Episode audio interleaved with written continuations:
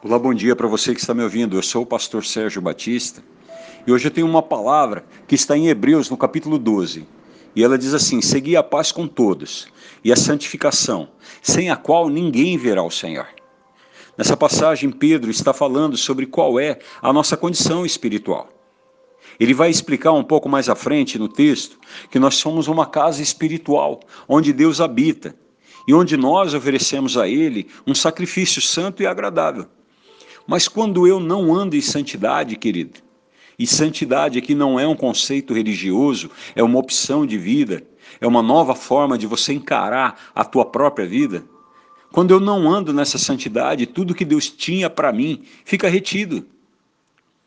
Sabe por quê? Porque a falta de santidade pode ser o principal motivo dos meus fracassos.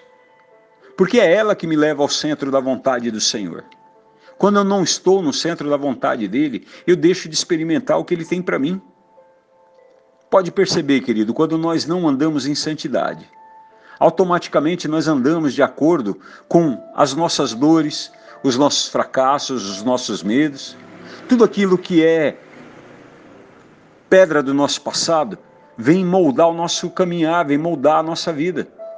Pedro, por exemplo, ele se refere aqui à hipocrisia, ao abandono, às mentiras que o povo de Israel viveu por muito tempo, quando eles deixaram de honrar o Senhor. Então, quando nós não andamos em santidade, nós viramos reféns da religiosidade. A religiosidade é uma arma cruel, pois ela tira de nós a consciência do que é sagrado e limpo. De acordo com a religiosidade, nós somos obrigados a cumprir determinadas práticas. É aquela questão de ter uma visão de proibição, não de transformação. Isso é uma tremenda cilada, querido, porque nós precisamos buscar a santidade, não por obrigação, mas por amor a Deus, porque nós temos prazer em agradá-lo.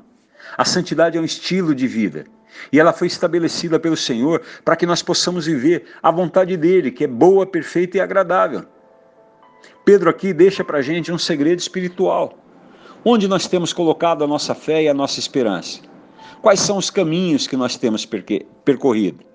Nós temos optado por viver a verdade ou a gente busca desculpa para continuar errando?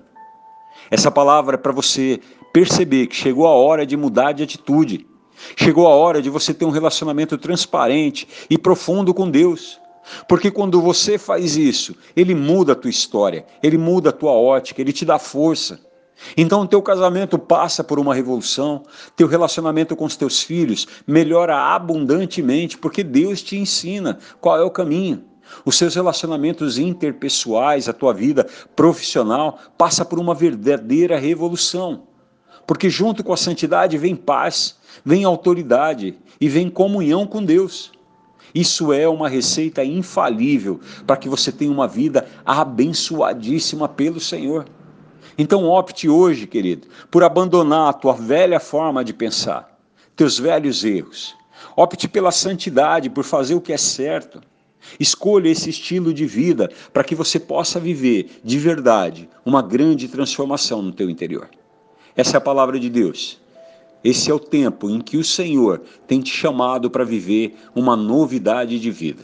Que o Senhor Deus te abençoe e ele te guarde, em nome de Jesus.